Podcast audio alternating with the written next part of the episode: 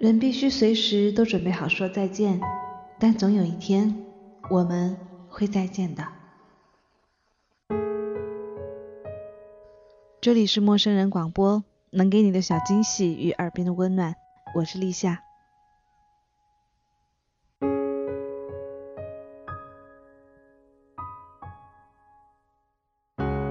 今年寒假过年回到家。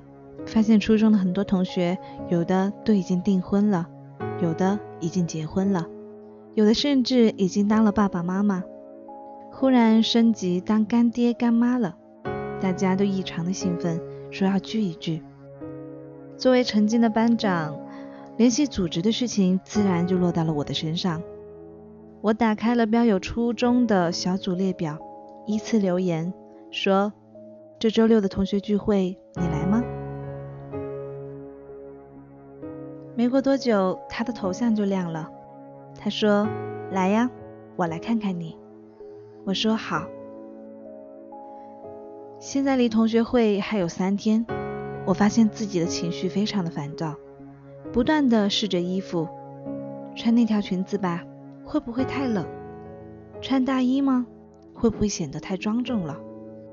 我在镜子面前穿了又脱，衣服一件一件的试。发型一个一个的换，只因为他说：“我来看看你。”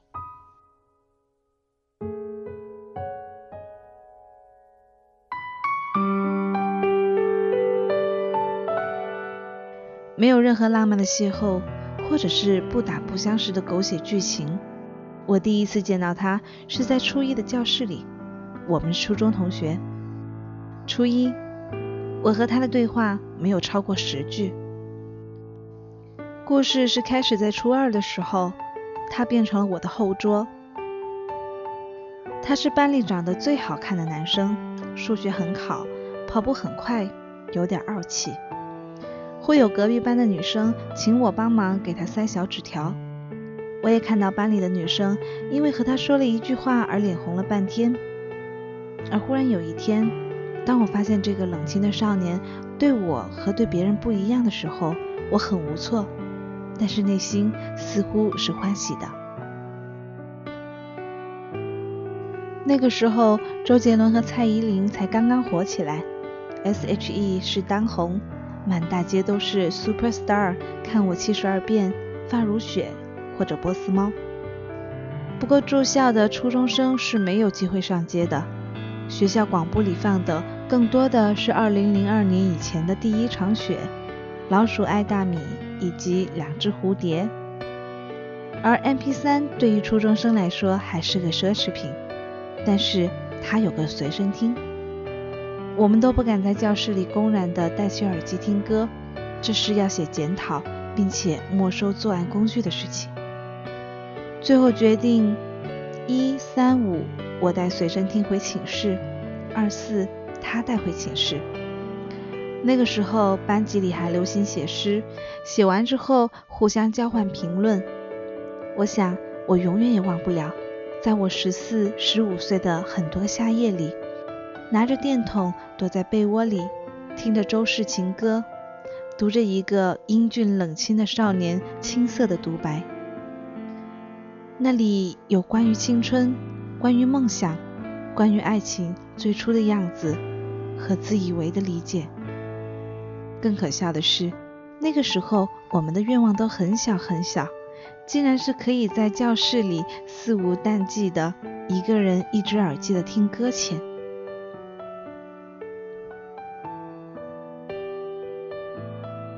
他很迷恋哈利波特，问我有没有看过。我觉得如果回答没有看过会很丢脸，感觉自己好像差了一截。于是我红着脸说。我也喜欢看呀，才刚看了两部呢。看到他欣喜的表情，我又羞又急。周末回家，拿出储存罐里的全部钱，到书店里买了《魔法石》和《密室》，然后又连夜的把他们都看完。那是我第一次熬夜，也是我第一次没有做作业。作为一个作息准时的好孩子，以前的我。以为自己绝对不会这样子做，我一直很胆小，连柯南的动画都可以把我吓哭。而那天晚上，很多的情节我都不敢看，但又怕错过了情节被他发现我没有看过，但又不敢和爸妈说。但还好，也终于看完了。后来我发现，他也做了同样的傻事，把我最爱的可爱淘的那小子真帅整个系列全看完了。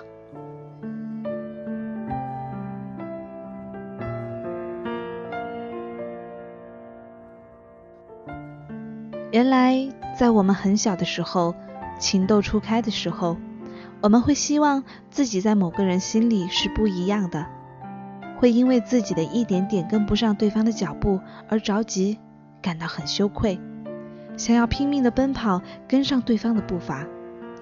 我们盲目而又笨拙的开始了第一次的怦然心动。每一年对方的生日，我们都会为彼此送礼物。第一次送礼物的时候，我花了当时对我而言的大手笔零花钱，给他买了个音乐盒，还自己折了一百颗透明管子的星星，放在一个很好看的玻璃罐里。周五放学的时候，我一直很不好意思，不敢当面的送给他，就偷偷的放在了他的桌子上，也没有署名，只是千篇一律的写了一句“祝你生日快乐”。学校有规定，每周五大扫除结束了才能回家。在整个扫除过程中，我又害怕又期待。可是大扫除还没有结束，他就提前被他妈妈接走了，连抽屉都没有打开。我是最后走的，我打开了他的抽屉，看到我的礼物就静静地放在那儿。想到他可能要两天后才能收到礼物了，顿时就失去了勇气。我落寞的把礼物又带回了家。后来我们都学乖了，因为大家周五的时候都着急回家，所以就会把寝室的物品提前收拾好，放在储藏室。我们就记住对方书包的样子，然后把礼物偷偷的放进去。我们就这样子开始了属于我们的第一个秘密，开始变得和班上的同学都不一样了。是不是每个少男少女的成长故事里，都有校园里悠悠的栀子花香，篮球场里挥汗如雨的拼杀，操场的旁边女孩们窃窃私语，以及。时不时偷瞄运动场上某一个身影的小心思。我的体育一直不好，但是体育成绩是要算到中考总分的，而凭我的文化课成绩可以上到省重点，所以老师都很着急。最后老师想到了办法，请体育较好的他晚饭后陪我练习。那个时候正是南方的夏末秋初，校服里还要加一件短袖。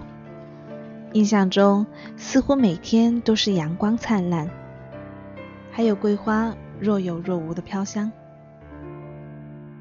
在篮架前，他说：“你不要去看篮筐，你要看那个黑色的框，投框的中间就可以了，相信我。”后来不知怎么的。虽然我的投篮姿势还是那么难看，三步上篮运球的时候，球也总是会莫名其妙的不见，但是我投篮是极准的。考试那天，我以我勉强的运球和难看的投篮姿势，以及稳稳的投篮，在篮球考试中拿了满分。我高兴的满操场找他，我们兴奋的在操场跑了一圈又一圈。边跑边笑，尽管他刚刚参加完一千米的考试。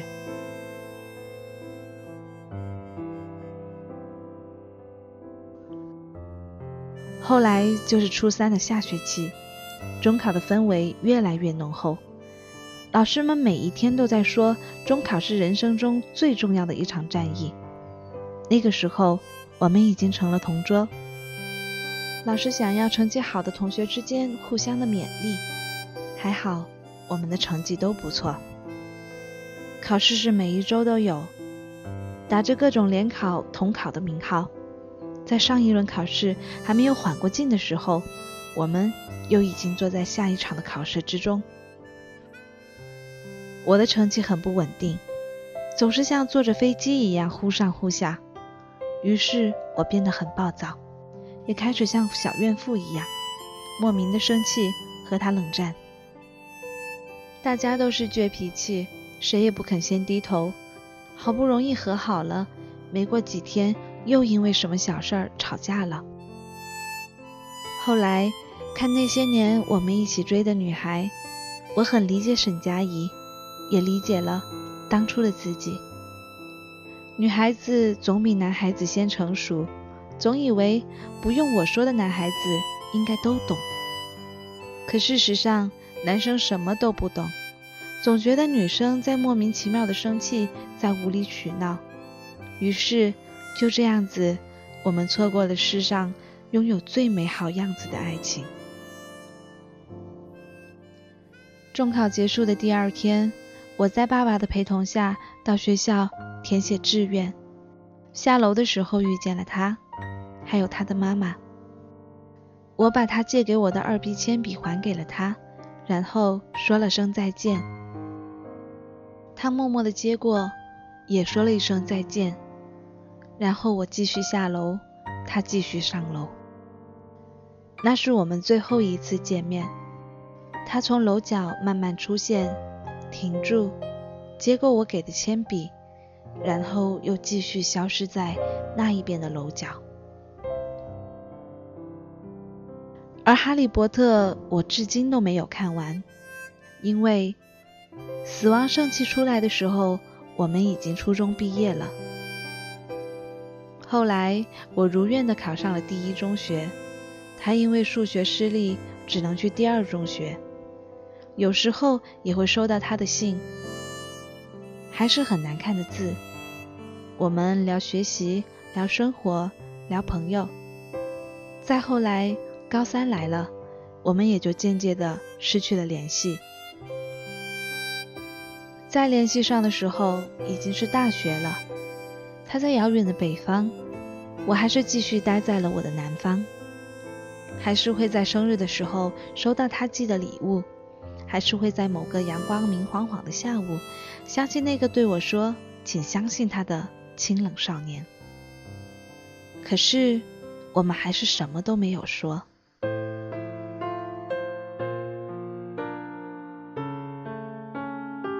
前几天去了 KTV，猛然的发现周董的歌。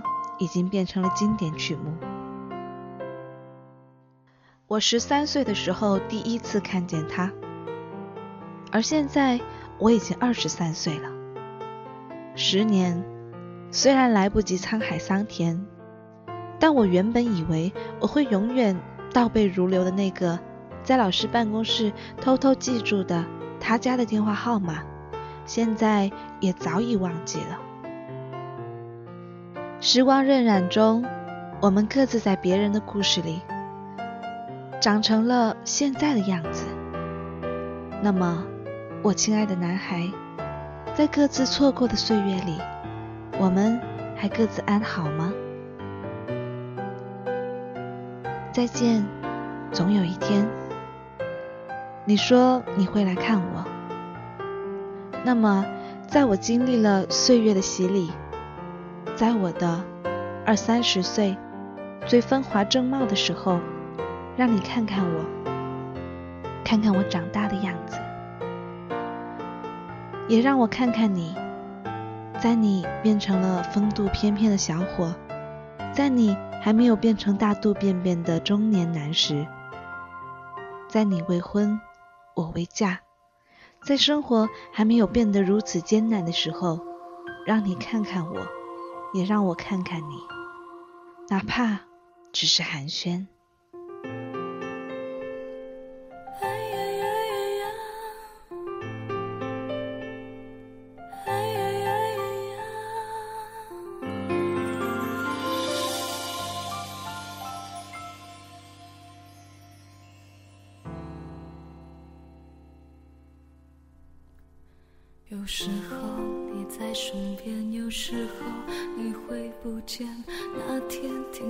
说爱我好多遍，那天你在身边，而昨天你又不见。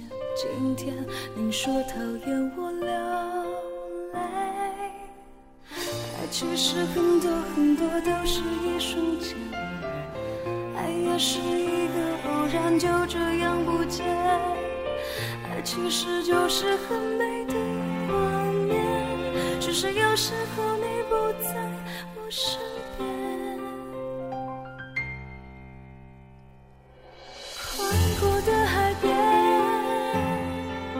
有一片深水的画面，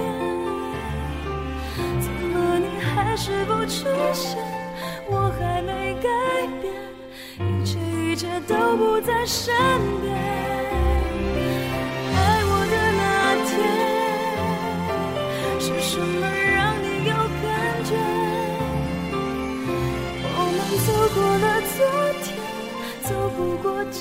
情窦初开时，我们记忆中的那个人，现在他还在吗？或许在遥远的北方，或许在遥远的南方，在某个晴朗的季节，在某个阴冷的夜晚，你可曾想起过他呢？或者是他有没有成为你的枕边人，陪你一生呢？有些人说了再见，或许是永远不见；可有些人说了再见，我们却期待着下一次再相见。这里是陌生人广播，能给你的小惊喜与耳边的温暖。我是立夏，我在春天的南方为你讲述散发着玫瑰香气的故事。感谢您的收听，我们下期再见。其实很多很多都是一瞬间。也是一个偶然，就这样不见。其实就是更美的画面，只是有时候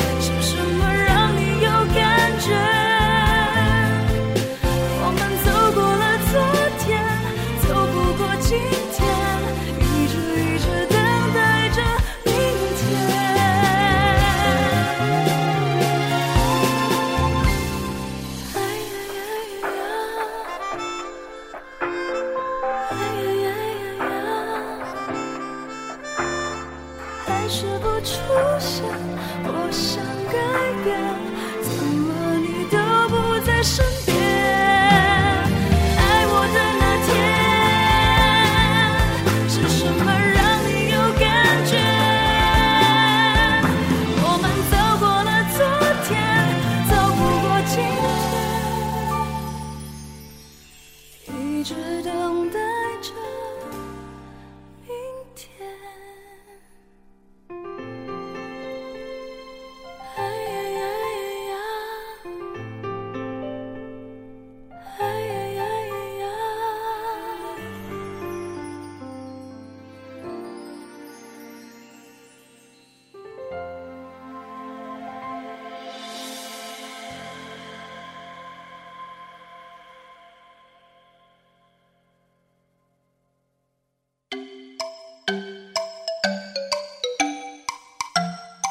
生人广播，能给你的小惊喜与耳边的温暖。如果你也想加入，我们求贤若渴，主播、策划、编辑、助战作者、后期制作、插画师、公益志愿者，招募详情请登录我们的官方网站。播客订阅、手机 APP、节目下载、更多收听方式、互动参与、精彩活动、推荐投稿。甚至让你的声音留在我们的节目中，尽在 m o o f m dot com 找到答案。欢迎关注我们的新浪微博陌生人广播，找到我们。